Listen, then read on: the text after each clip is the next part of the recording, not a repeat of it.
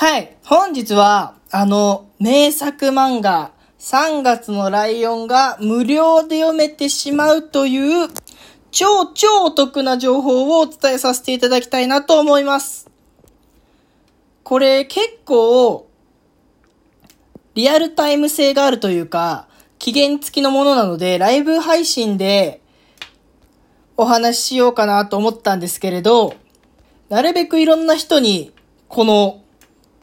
お得な情報を知っていただきたいということで、今回こういった収録でお話をさせていただこうかなと思っております。で、まず、無料で見れるサイトが、漫画パークっていうアプリで、9月の18日まで、なので、今週いっぱいですね。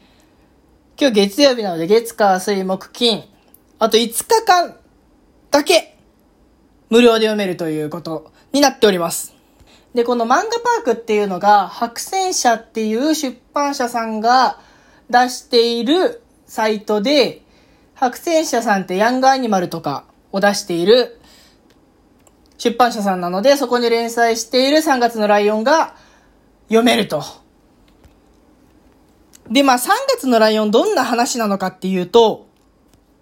主人公は桐山玲君っていう高校生の男の子です。この桐山玲君が結構大変な過去を持っておりまして、小さい頃に家族を交通事故で亡くしているんですよね。で、そこから、お父さんの将棋仲間の人の家に引き取られて、ずっと将棋を指してると。で、まあもともと人付き合いとかがそんなに得意なタイプじゃないので、家族も友達もいなくて、本当に将棋しかない少年だったんですよね。ただまあ努力の甲斐あって、史上5人目の中学生でのプロ棋士になる、すごい人ではあるんですけれど、本人はこのまま自分の人生将棋だけで良かったのかななんて思いながら、苦悩と葛藤を繰り返しているんですよね。で、3月のライオンはそんなレイ君がいろんな人に出会ったりとか、あとは将棋の対局を通して、家族とか友情とか、そういうものに触れて成長していく物語です。で、この作品の僕なりのおすすめポイントは、まず一つ目は、この主人公のレイ君が周りの人から感じる友情とか、あとは家族ってなんだっけみたいな、すごいちょっと哲学的な部分、こうなかなか言葉で説明するのは難しい部分っていうのを、お話の中で表現して、なるほどなと深く考えさせてくれるっていうところですね。ここは本当にもう作者の海野千佳先生、本当にさすがという感じで、こういう哲学的な部分の言語化、なるほどなと思わされるシーンがたくさんあるっていうのが、まず一つおすすめポイント。で、まず、で、二つ目が、出てくるプロの騎士たちがめちゃめちゃ熱い人たちばっかなんですよ。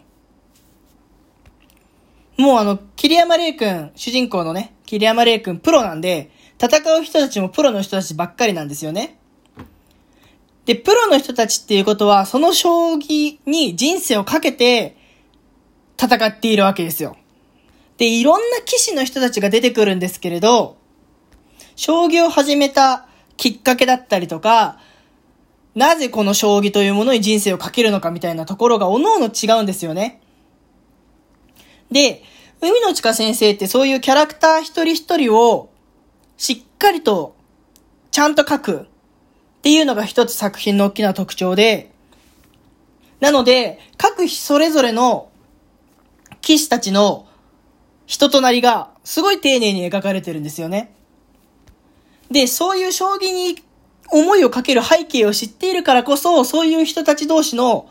対局っていうのがもうすっごい熱く感じるんですよ。